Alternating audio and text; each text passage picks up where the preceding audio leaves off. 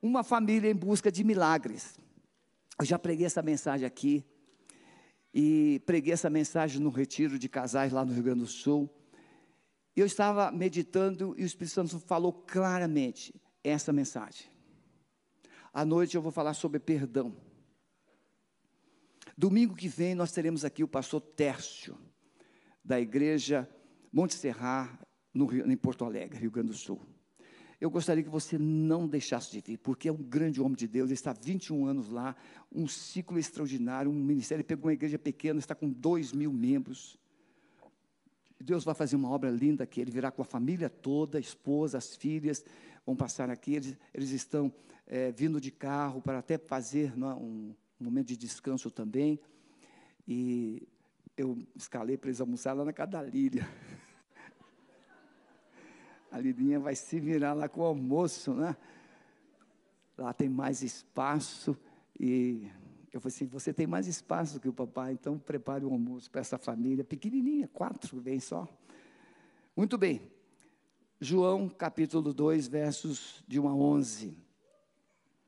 Você pode dizer, a, como é que a gente faz quando a gente fala que vai ler a palavra? Vocês perderam o costume, né? A gente precisa resgatar isso. Quando a gente vai dizer, vamos ler a palavra, a igreja tem que dizer um glória ou começar a vibrar, porque quando a palavra vem, ela vem com uma resposta, né, Alexandre? Cris, tudo em paz lá, Cris? Acalmou lá, o Senhor, o Espírito Santo fez uma obra lá? Ele faz, né? Está fazendo, né, filhinha? E ao terceiro dia, fizeram-se umas bodas em Caná da Galileia, e estava ali a mãe de Jesus. E foi também convidado Jesus e os seus discípulos para as bodas. Só aqui. Quem aqui tem filho para casar? Ó, Carlos está aqui. Fala, Carlos, fica em pé com a sua família, por favor. Olha que homem pequenininho, meus irmãos, olha. A, a, esposa dele parece até uma filha, está no ombro dele, né? É, grandão ele trabalha junto com o Conrad lá no Ministério Alto, né? Escola do Alto, e eu me inscrevi, eu vou fazer lá. Já disse para ele, me justificando, que eu vou faltar uma aula no dia 8, que eu vou estar em São Paulo. Mas essa família linda está aqui, eles trabalham nessa visão, a Escola do Alto, Escola dos Milagres. E essa igreja crê nos milagres, e com certeza vai melhorar um pouquinho. Obrigado pela sua presença aqui. Então veja, quem aqui tem filhos prontos para se casar? Filha ou filho? Muito bem. Se você tem um filho para casar, uma filha para casar, é melhor você orar bastante, porque os filhos pensam, às vezes, eu estou aqui falando de forma assim hipotética ou de modo generalizado. Quando se vai fazer uma lista de casamento, eu levo, vou pegar a Lilinha como cobaia de novo, né? Quando ela for, o casamento da Lília, a gente conversou que seria 200 convidados. 200. 200 já é uma nota preta, né?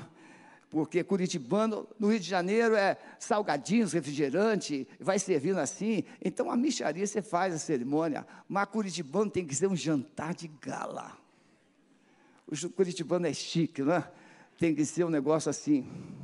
Tchan. 200 jantares de graça. Eu nunca recebi muita coisa de graça, mas a gente vai dar 200 jantares de graça. Ainda apareceram 67 penetras que eu tive que pagar em cima da hora. É verdade, apareceram lá quando eu fui acertar lá com o buffet. Não, pastor, tem 67 aí que estava fora do script. É mesmo, é. Mas você tem certeza? Será que eles não pegaram um prato limpo para ficar comendo no prato? Não, pastor, 67, tá bom. Naquele tempo ainda se usava cheque. Tá? Fiz o cheque, paguei lá, fiquei mais duro. Então você pensa o quê? Aí eu falei assim, filhinha, que tal fulano de tal? Pai, Casamentos são íntimos dos noivos. Você está entendendo isso? Tá no... Pastor, o senhor já está viajando na maionese. Não, é a introdução do sermão. Eu estou falando sobre casamento. Então, essa parte é a introdução e é está dentro do contexto. Sim ou não? Sim. Então você pensa o quê? Vai convidar? Não. E aqui eu vou só brincar, eu não vou falar que isso é verdade, mas pode ser que seja. Ah, convida gente que pode dar um presente bom. Pode ser. Os padrinhos, então, coitadinhos, ficam com as orelhas vermelhas e quentes, porque ai do padrinho que não der presente. Né? E se pudesse desembrulhar, né, doutor Breno, o presente ficaria pior ainda, porque tem gente que dá um presente grande, mas é pequenininha por dentro. E assim a gente vai pensando o quê? Nos convidados do casamento. Pessoas que nós gostamos, pessoas que nós admiramos, pessoas que nós temos vínculos.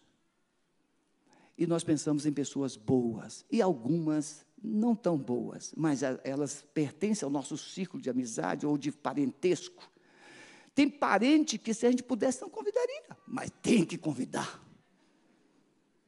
E o miserável vai lá, come e critica depois. Não é assim? O Alexandre disse para a filha: quantas, quantas pessoas fizeram aquele casamento que eu celebrei lá da sua filha? 27. Olha, esse é o pai inteligente. 27. Se quiser, assim. Não quiser, vai fazer outro lugar. E fez ainda no salão do condomínio. Ficou chique lá, não ficou? Ficou chique.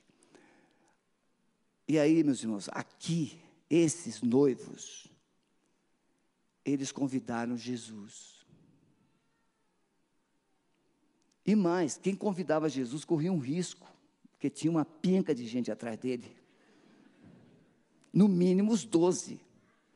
E se os doze resolvessem levar mulher, filhos, então, olha que coisa difícil, que acho que levaram. Que os discípulos de Jesus eram muito assim, dados à família. Então, não é Saul, Raul. Imagine levar Raul, o casal, mais uns três filhos, doze discípulos, olha que, que situação. Por isso que faltou vinho.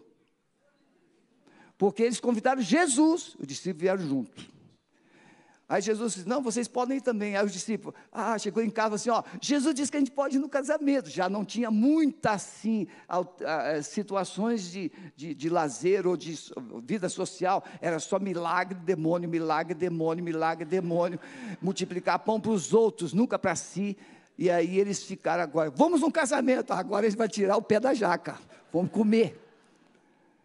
E aí levaram a família inteira. Isso é uma interpretação do pastor Sebastião, por que, que faltou vinho. Mas a gente sabe que essa história, que falta vinho, é Jesus deixando um ensino sobre algumas coisas que nós queremos compartilhar agora.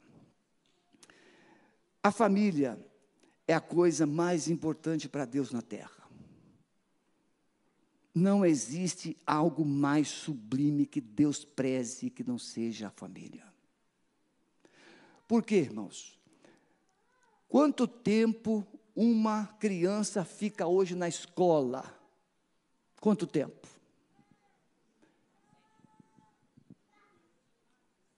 Podem falar. Quatro horas, seis horas, até oito horas, algumas doze horas.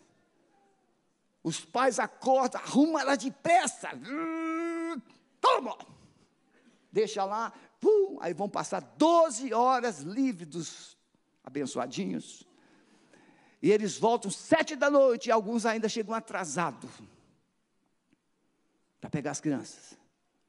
Então, as crianças, os, as famílias de hoje delegaram a uma instituição educacional criar, instruir os seus filhos. Nós cuidamos de uma adolescente que odiava os pais de uma forma terrível. Por quê? Porque os pais trabalhavam assim, nesse ritmo de horário, e quando chegavam numa sexta-noite tinha uma, algum evento social, algum fato assim, e os pais decidiam levar o menino para a casa da vovó. E o garoto foi crescendo, foi percebendo que ele não era amado. E esse menino chegou no gabinete pastoral com ódio mortal. Aqui tem conselheiros que atenderam esse menino. E ele odiava principalmente a mãe. E a gente foi perceber que era por causa disso. Os pais, além de ficarem a semana inteira trabalhando, e pouco contato com esse filho, chegava sexta e sábado, tinha alguns acontecimentos sociais e os pais deixavam-no e ia para esse acontecimento. Chegava tarde, o filho já estava dormindo e assim a coisa foi acontecendo. Então Deus se preocupa muito com a família. A instituição para Deus, chamada família, é onde é a verdadeira escola. Os grandes homens como John Wesley, Jonathan Edward, esses homens investiram, suas mulheres, suas esposas investiram uma hora para cá, para os filhos, por dia, para ensinar a palavra de Deus. Eu venho de um lar, eu fui me converter com 22 anos, mas eu venho de um lar que meu pai fazia o culto doméstico todos os dias. Não vou esquecer nunca. Meu pai estava lendo assim a palavra e ele explicava a palavra. E o meu irmão Carlinhos está acompanhando em casa agora, ele sabe, lembra disso. E nós tínhamos um pomar com 160 pés de laranja, de várias qualidades. E aí eu falei assim: pai, tem um rapaz roubando laranja. Meu pai. Pss. Meu pai era muito inteligente. Meu pai tinha, assim, uma inteligência diferenciada. Não fez universidade, não, mas tinha. Ele passou tudo para mim. Quando morreu. Até a oratória ele passou para mim. Meu pai era tremendo. Então, se eu pregar bem, você vai dizer, o pai dele era bom. Se eu pregar mal, você, nem tudo o pai dele passou. Porque o meu pai era bom. Aí, meu pai fez o texto, explicou o texto, fez oração. E eu estou lá com o olho aberto, um fechado, vigiando o rapaz, enchendo o saco. Ele encheu um saco assim de laranja. Aí depois eu fui entender. Você já viu o ladrão correr com um saco de laranja cheio? Ele não consegue. Meu pai sabia disso, eu não. Então meu pai falou assim: bem, já que ele está tirando laranja, deixa ele botar no saco. Quando ele estiver com o saco, com a laranja toda no saco, aí eu só chego na porta e assim, ô, oh! e quando alguém diz o para o ladrão, o que, que ele faz?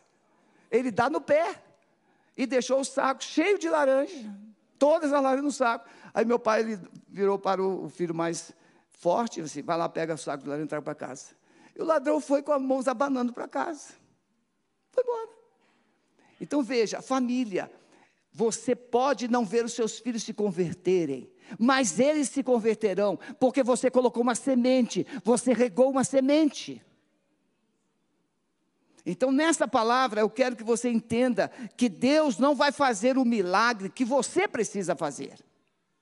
Tem coisas que o milagre vai exigir ações do, dos cônjuges, da, dos membros da família. Então, três coisas. Entender que o milagre exige a presença de Jesus. Você pode ser um cristão, você pode ser um adorador até impactante, mas aqui, mas talvez você não seja tudo que você é aqui na sua casa. E a presença de Jesus, que é tão forte aqui, ela não é tão forte na sua casa. Por quê? Na sua casa você não tem tempo para a palavra, na sua casa você não tem tempo para adorar, na sua casa você não tem tempo para é, ter o seu cantinho secreto, né, o seu momento secreto. Você não tem nada disso, porque é um agito muito grande. Então a presença de Jesus na sua casa é desse tamanho. É o que sobra do que você leva aqui. E o que você leva daqui não vai, não será suficiente para a semana toda. Porque o avivamento de hoje é para hoje, a unção de hoje é para hoje, a unção de hoje é para hoje. Amanhã você tem que renovar essa unção. Você tem que fortalecer novamente. Por isso que as pessoas vão na academia. Tem gente que vai na academia, depois de três meses voltam. Vai resolver? Não, academia é disciplina. Não é assim, chefe? Certo? Rapaz, estou precisando de um personal. Eu corro, mas eu não faço músculo. Eu perco gordura. E estou ficando cada vez mais magro, eu e minha esposa. A gente daqui a pouco vamos voar. A gente vai cantar aquela música assim, voando com a águia. Porque a gente perde. Então eu preciso. Mas eu já tenho um. Eu, tô, eu tenho que primeiro liberar ele. Na verdade, ele já me liberou há muito tempo. Eu fui uma vez lá e não voltei mais. Eu tive vertigem. Fiz uns exercícios tão fortes que eu tive vertigem. Mas eu tenho que fazer músculo na, nas pernas para ficar forte e não prejudicar tanto o joelho. Você está vendo? Músculo nas pernas para proteger o joelho. Músculos espirituais protegem os seus joelhos na família. Quem fica de joelho produz músculos espirituais. Família. Então, se você não tem Jesus na sua casa, se você não convidou, vamos imaginar que esse casal, essa família dos noivos, não tivessem convidado Jesus e agora faltou vinho. Ia ficar faltando. Não sei quanto, o casamento judaico eram sete dias. E os bichinhos comiam para caramba. O vinho era a única bebida. Então vamos pensar, irmãos, todas essas coisas que a gente precisa entender. A presença de Jesus precisa ser atraída, a presença de Jesus precisa ser conservada na família. Em segundo lugar, entender que o vinho não pode faltar no casamento. O vinho aqui, nós aplicamos, e eu, teve uma vez, e tem um membro da família aqui que vai testificar, está aqui. Teve uma vez que eu, meu Deus, a família queria até me bater. Porque eu fiz uma cerimônia de casamento e fez essa alegoria.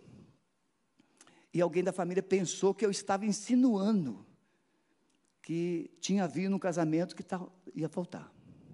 Entenderam assim, literalmente. E vieram, ficaram zangados comigo. Aí eu disse, não, não foi isso que eu quis dizer, mas se vocês entenderam isso, eu quero pedir perdão. Depois ficaram mais amigos do que antes, mas resolveu, fiquei assim, com o cabelo em pé. Entender os sinais no casamento de que o vinho está acabando. Naquele contexto, o vinho era um dos elementos mais importantes de uma cerimônia. Agora, vamos lá, os vinhos ficam em potes, em talhas. Você não percebe que o negócio está ficando levinho? Você percebe. Se você tem um filtro de barro, o meu cunhado tem, né, Silas? Tem um filtro de barro em casa. Quando o filtro, o seu filtro normal, ele é transparente, então você sabe, você percebe, você enxerga quando a água está quase acabando. Então você abastece a parte superior e ele vai filtrar mais. Mas o filtro de barro não. Ou você olha, ou enfia o dedão lá para ver, ou você vai perceber que a água está saindo mais fraquinha. É assim que acontece. E aí o que, que acontece com alguns preguiçosos? Em vez de encher o filtro para ele ah, filtrar mais, não, empina ele. Bebe o restinho, o tiquinho que tem. Não é assim, Zenilda? Não é assim? Você pensou que eu não te via, não via? E está anotando tudo para depois, durante a semana, pastor. Ela é minha gestora. E aí, não se, o vinho não acaba assim. Não, as pessoas percebem que o vinho está diminuindo, está acabando. E aí chega aquele que empinou a talha. E cada um, bem, já que ele pegou para si, que se dane os outros. O vinho não acaba assim de qualquer jeito ele acaba aos poucos. Acabou uma talha, acabou a segunda talha, acabou a terceira talha, agora tem só uma talha. Mas você está em que dia do casamento? Ah, está no quarto, ainda tem três. Uma talha, bem, se, cinco talhas. Só alimentou quatro dias. Como é que uma vai alimentar três? Aí daria tempo, mas não. Ficaram quietos. E aí a notícia chega: acabou o vinho. Quando isso acontecia, ou se isso viesse a acontecer, era um constrangimento público da família dos nubentes. Porque na cultura judaica é honra receber as pessoas e tratá-las bem. Então o sentimento que isso traria seria danoso. Então precisamos entender os sinais de que o vinho está acabando. O sentimento já não é mais o mesmo. No entanto, o sentimento é produzido por uma nova forma de pensar. Veja, a gente pensa, depois a gente fala. Não é assim? Você olha para sua namorada, vê aqueles olhinhos, aquele cabelo cheiroso, aqueles lábios com batom, aquele rostinho cheio de creme. E aí você pensa, que coisa linda. Aí você fala, você é muito linda. Aí você casa, aí a sua mulher vai estar tá arrumando a casa. Você chega e vê o cabelo não está arrumadinho. O cheiro não é daquele perfume? Aquele, aquele. O carbana. Aí você sabe, ela está cheirando cebola, alho. Aí você vê o cabelo, você sente o cheiro da cebola e do alho, e você, às vezes, não fala, mas deu vontade de falar. Você está fedendo alho. Como é que você quer que aquela mulher abasteça você de vinho? Não vai. A mulher vê o marido, vou proteger os maridos. A mulher vê o marido, você é lindo, você é a coisa mais linda do mundo. Isso é só nos olhos dela, claro. Aí, ela não coloca defeito nenhum nele. É, Roberto, você ainda está escapando. Você tem cabelo, você não tem barriga, você tem estatura, você tem tudo. A Nicole é uma privilegiada. Mas alguns o cabelo cai, outros a barriga cresce. Em vez da mulher ficar grávida, é ele que fica grávido. E a coisa vai se deteriorando. A mulher dá elogio para ele? Não. Você você está muito barrigudo, você está muito pesado, você e tem mais, quem come muita carne aqui, cuidado, porque quem come carne tem um suor fedido. Tem que usar o, tem que tomar um banho de verdade e usar perfume de verdade, seu miserável, senão é, vai ficar fedido. E a pior coisa que uma mulher passa é um marido fedorento do lado e ela ainda sorrindo. é meu esposo. Você já viveu alguém, já teve a experiência de alguém soltar um pum perto de você e você sabe que é ele? E você fica quieto, e aí um fica pensando que é o outro, mas quem soltou sabe que é ele. Sabe? É. E eu conheço um que faz isso, ele solta o e sai de fininho, fica longe, olhando, olhando a crise que ele instalou no, no ambiente. Não é? Então a cerimônia de casamento, o vinho era algo indispensável. Faltar vinho em uma festa de casamento afetaria a reputação. E aí começa a faltar vinho, você não beija mais, você não faz carinho mais, você não elogia mais, você não faz sexo mais, você não faz nada mais. Mas você não fala. Como é que está? Tudo bem cara de paisagem, tudo bem, todo mundo feliz para foto, só na foto. E você finge que está bem, e vai fingindo que está bem, vai fingindo que está bem, mas não está bem, o vinho está acabando, o vinho já acabou. Então, quando Maria vai buscar a ajuda de Jesus, ela somente diz que o vinho acabou. Ela não diz o que Jesus tem que fazer, ela não diz como Jesus deve fazer, ela não diz nada. Oh, Jesus tem aqui umas talhas, oh, Jesus tem. Não, ela não diz, ela só diz assim: o vinho acabou. E Jesus diz: o que, que eu tenho a ver com isso? Será que não tinha alguém aí, não tem o mestre, um cerimonial para saber isso? Na sua casa tem que ter alguém para saber que alguma coisa está morrendo. No seu casamento precisa haver alguém que diga que o vinho está acabando. Mas os dois ficam quietos, não falam, nem com eles mesmos e nem com os outros. Então Maria foi, e ela somente fez isso. Então precisamos entender que não basta identificar o problema, precisamos falar desse problema com a pessoa certa. Jesus e alguém que ele pode usar para nos ajudar. Maria foi a Jesus, não foi a Pedro, não foi a João, não foi a nenhum dos apóstolos, foi a Jesus. Primeira atitude de um casamento para que o vinho volte é falar na sua vertical. Depois Deus vai dar direção para você falar na horizontal. Um dos grandes impedimentos aos milagres restauradores de Deus na família reside na resistência das pessoas a decidir pedir ajuda. Ah, o que, que vão pensar de mim? Lá no Rio de Janeiro tinha um casal que falava, fazia palestras sobre casais, é, tinha até um grupo de casais na sua casa. E aí me falaram assim, pastor, o, o casal estava tendo problemas. Assim, mas eles trabalham com casais, será que eles não sabem que tipo de procedimento eles precisam fazer para eles pedirem ajuda? Ah, eles ficam com medo de pedir ajuda e eles serem tirados da função deles. Muitas vezes a sua posição social, a sua posição eclesiástica está impedindo Deus de fazer um milagre na sua família. Porque o que vão pensar de mim? Que se dane o que vão pensar de você. Você está morrendo e está pensando o que, que vão pensar de você? Peça ajuda. Procura um médico. Ontem eu passei lá o dia, bem dizer, todo no hospital Erasto, com meu irmão, para fazer é, quimioterapia.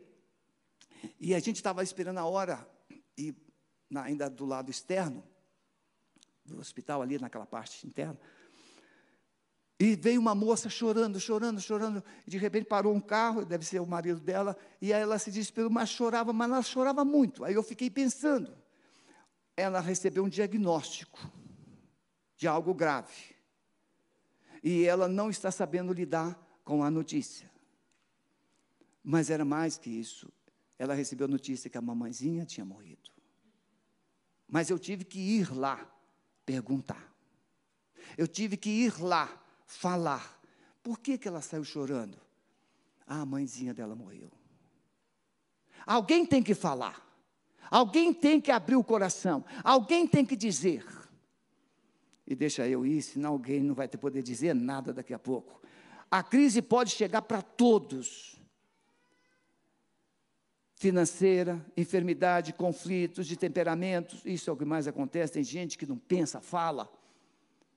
Tem gente que precisa aprender, fazer um curso com, a, com as psicólogas, né, com a Zenilda, conhecer os seus temperamentos, com a Alessandra, com a Claudinha, né, com, com Camila, com as psicólogas, a Vânia. Aqui tem mais psicólogo que membro. Por isso que essa igreja é tão bem cuidada. A comunicação em família tem sofrido e impossibilitado muitos milagres. Meu amado, minha amada, se você está enfrentando dificuldades e está fingindo que está tudo bem, vai morrer. Emocionalmente, conjugalmente. E os seus filhos vão sofrer. Por quê? Porque Deus está ali torcendo. Quando é que vai me pedir ajuda? Quando é que vai me pedir ajuda? Quando é que eu vou poder operar? Quando é que eu vou poder abençoar? E você está ali, ó, em silêncio, porque você acha que o conceito que as pessoas devem ter a seu respeito é mais importante do que o bem-estar de toda a sua casa, de toda a sua família. Em último lugar, entender que Deus está pronto para fazer o milagre na sua família. O que Deus precisa então para fazer o milagre na sua vida, no seu casamento, na sua família? É o que eu estou falando. Primeiro, admita, eu preciso de um milagre. Quem aqui precisa de um milagre?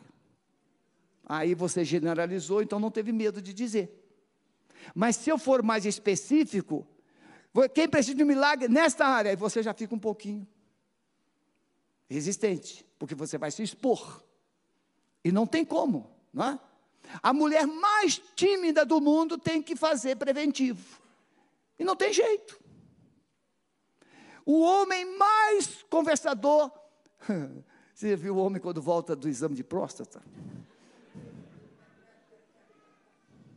Meu Deus do céu. A mulher volta do, do preventivo, olha, Deus não tem nada, ela não está nem aí, porque ela faz isso desde pequenininha.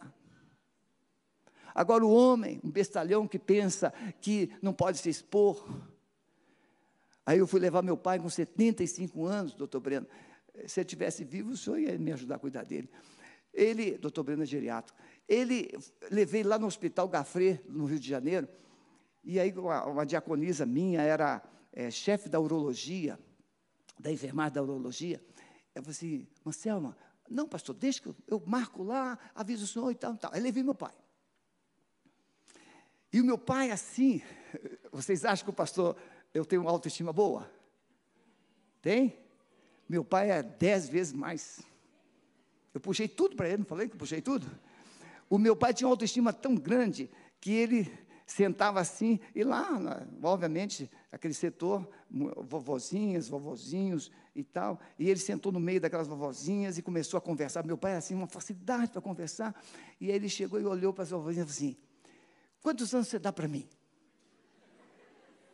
Já viu o que, ele queria, né? Aí a vovozinha falou assim: Ah, o senhor deve ter uns 60, por aí no máximo. 75. Ele ficou lá em cima, a autoestima dele. Mas quando ele voltou do exame de próstata, a autoestima dele foi lá para o fundo do vulcão. Pense no velho que estava ranziza, chato, revoltado, o mundo tinha acabado, ele não tinha motivo para rir nada. Eu fui ao encontro dele assim, né, pensando que ele estava passando mal, alguma coisa. E aí, pai, tudo bem com o senhor? Vamos embora daqui! Estava zangado, zangado, porque e o meu sogro, a mesma coisa, meu sogro chegou em casa e falou assim: depois de ele passa essas humilhações. Então veja, o que é simples para um é um desastre para o outro. O que é fácil para um é difícil para o outro. Pedir ajuda, irmãos, é difícil, mas é preciso. Admitir que algo está errado é muito difícil. Admitir que você não é o bambam não é, não é fácil, é difícil. Buscar ajuda o mais cedo possível. Muitos casamentos sofrem e acabam pelo fato das pessoas se omitirem e não admitirem que têm problemas, resistem em buscar ajuda. Aceitar Jesus e se submeter ao processo de restauração, o que Jesus precisou para fazer aquele milagre. Então veja bem, Maria chega e fala assim: Senhor, é, o vinho acabou. Você precisa ser curto e claro. Senhor Deus, eu estou numa situação difícil, não sei o que fazer, eu não sei mais como amar o meu cônjuge, estou numa enrascada, o Senhor pode me ajudar. O Senhor pode me ensinar. O que é que eu não consigo fazer que o Senhor pode me ajudar a fazer? Rasga o coração. Mas não, fica aí. O que, é que Jesus precisou? Ele só precisou de uma informação, uma declaração. O vinho acabou. E então, obviamente, as talhas que haviam sido cheias, agora vazias, ele pegou, assim, enchei d'água essas talhas. Seis talhas, mais ou menos, de, segundo alguns histórios, de 80 a 120 litros. Então, ali tinha de 500 a 600 litros de água. Talhas vazias podem representar você. A talha, antes de se tornar talha ou um vaso grande, era barro. E para o barro se tornar aquele vaso grande, ele precisou ser trabalhado. Muita água, ser mexido, até ficar na liga certa e ser moldado pelo oleiro. Então se tornou um vaso, uma talha, que pode ser usado para colocar alguma coisa. Então, o homem é essa talha. E ele foi trabalhado por Deus quando ele estava nas mãos de Deus, ele era maleável. Ele se deixava moldar. Ele se deixava trabalhar. Alguns até quebram, como Jeremias 18, mas o oleiro, Deus, pega o quebrado e faz outro melhor. Mas depois a gente pensa que já sabe e a gente fica uma talha dura, seca, resistente. É o meu, é o seu coração. Pessoas resistentes são difíceis de Deus trabalhar. Mas Deus usa o mesmo processo. O mesmo processo que ele havia usado no começo, só que no começo ele tinha barro. Ele colocou água. Agora ele tem uma talha dura e ele manda colocar água. Só que naquele processo anterior, a água pode ser uma ação amorosa de Deus, ação do Espírito Santo de Deus. Agora, Deus quer que o homem se mova de dentro para fora de dentro para fora.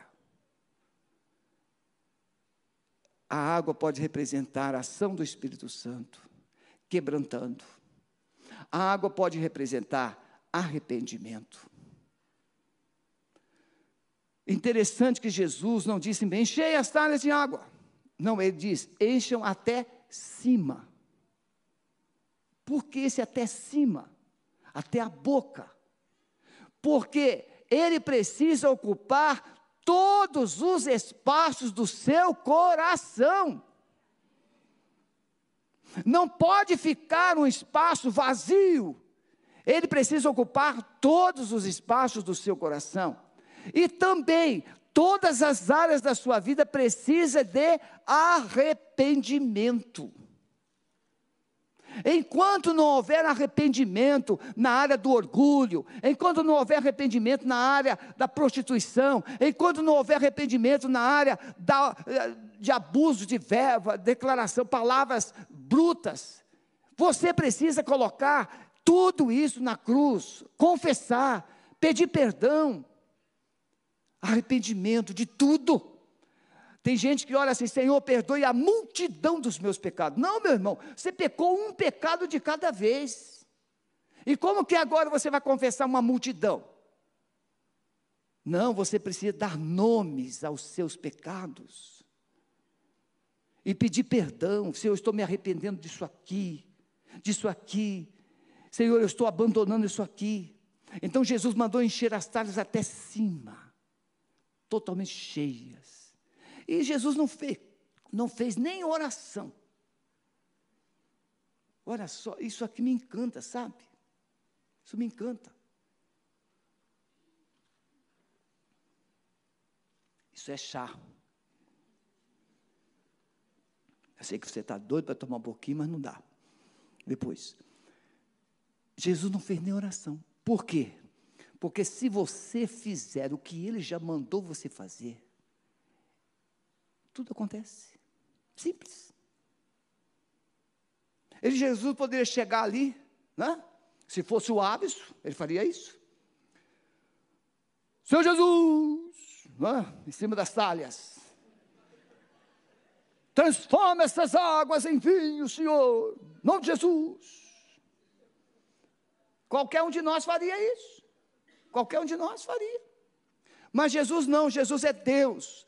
E quando você obedece o que Deus manda, o milagre já está feito. Porque o maior, nós aprendemos aqui, o maior sucesso de uma pessoa é obedecer. E a maior derrota é desobedecer. Porque obediência é se submeter e desobediência é se rebelar. Então, quando encham as talhas, pronto, Agora tire e leve para o mestre sala. Eu imagino a cara do cerimonial. Ou daquele que pegou a água. Mas ele colocou água, agora está mandando levar. Irmãos, Deus não tem que dar explicações. Preste atenção nisso. O grande problema de Deus não fazer milagre é que você fica querendo explicações. O que você precisa entender é que essa dor precisa ir embora. Esse comportamento precisa mudar, essa mentalidade precisa mudar. Deus não tem que explicar como Ele vai fazer isso, mas se você fizer o que Ele manda, Ele simplesmente faz um milagre na sua mente. A metanoia acontece de forma natural. Seu modo de pensar, seu modo de agir, e de repente você vai ficar espantado com você mesmo. Ô cara, o que, que aconteceu contigo? Aí você, ah, Jesus. E aí acontecem os dois milagres. Ele muda o seu comportamento e muda a sua burrice em sabedoria. Porque tem gente, essa é uma expressão com muito carinho, não é? Estou chamando você de burro, não. Eu estou falando que às vezes a gente age assim. A gente pensa que faz melhor que Deus. Então, encha. Você precisa deixar o Espírito Santo inundar a sua vida com arrependimento. Feche os seus olhos, por favor. Comece a pensar agora: qual a área que eu preciso me arrepender, qual a área que eu preciso confessar, qual a área que eu preciso mudar, qual a área que eu preciso de um milagre, qual a área, qual a área. As talhas estão cheias, elas serviam para purificação, mas o milagre agora está acontecendo. Jesus transforma simplesmente as águas nas mãos de Jesus se torna vinho. O coração do homem nas mãos de Jesus, ele de um coração vazio, ele se torna um coração cheio de vinho. A alegria voltou, a paixão voltou, o amor voltou, o sentimento voltou, os sonhos voltaram. Simplesmente porque agora o seu coração está nas mãos de Jesus. Concluo dizendo: Você quer receber um milagre na sua vida e no seu casamento nesta manhã? Você que está em casa, qual o milagre que Deus precisa fazer na sua vida? Jesus quer transformar sua dor em, em tristeza e decepção em uma grande festa. Ele quer trazer alegria de volta. E Ele está aqui. A primeira coisa que ele quer: talhas vazias, vasos vazios. Se você reconhece que é um vaso vazio, que precisa ser cheio do Espírito Santo, para que o milagre aconteça, fique em pé onde você está. Eu preciso ser cheio eu preciso de um milagre.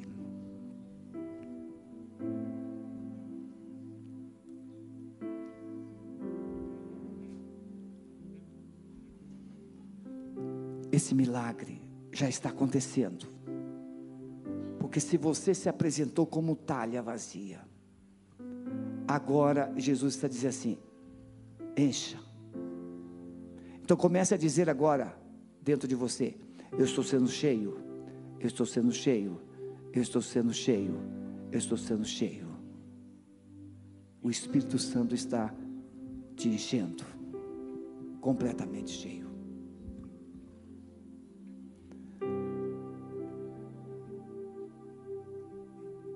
E agora o último passo.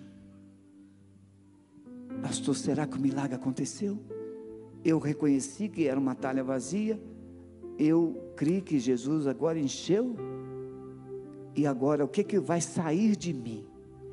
Comece a crer que o amor vai sair, vai voltar a fluir, a alegria vai voltar, a paixão vai voltar, sonhos voltarão. Eu profetizo que você será melhor do que antes. Seu casamento será melhor do que antes. Seus sonhos serão maiores do que antes. Há alguém aqui, permaneçam em pé, por favor. Há alguém aqui que não ainda entregou sua vida a Jesus e reconhece que é uma talha dura e precisa entregar a sua vida a Jesus, crer nele como Senhor e Salvador da sua vida. Levante a sua mão, eu quero orar por você. Amém. Há mais alguém? Lá na galeria? Tem alguém? Glória a Deus. Vamos orar, eu sei. Vou pedir à igreja toda para se ficar em pé. Você que ficou em pé, nós temos aqui dois ministérios que podem te ajudar. Pastor Marcelo Linamir, Ministério de Casais. Pastor Waves e Meg, na área de libertação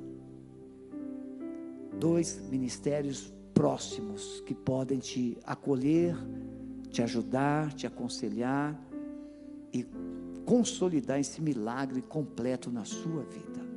Eu não quis chamar ninguém à frente porque o Espírito Santo não me falou isso. Eu só quis que você entendesse que o milagre pode e vai acontecer. Coloque as mãos assim. Senhor Jesus, no teu nome eu profetizo que as talhas estão cheias, os corações estão macios, rendidos, e que tudo que era água agora é vinho, a alegria voltou, a esperança voltou, os sonhos voltaram, a paixão um pelo outro está voltando. Senhor, eu abençoo esses casais, abençoo também as pessoas que levantaram as mãos, entregando suas vidas a Ti. Complete a obra e faça nelas um milagre ainda maior. É a nossa oração no nome de Jesus.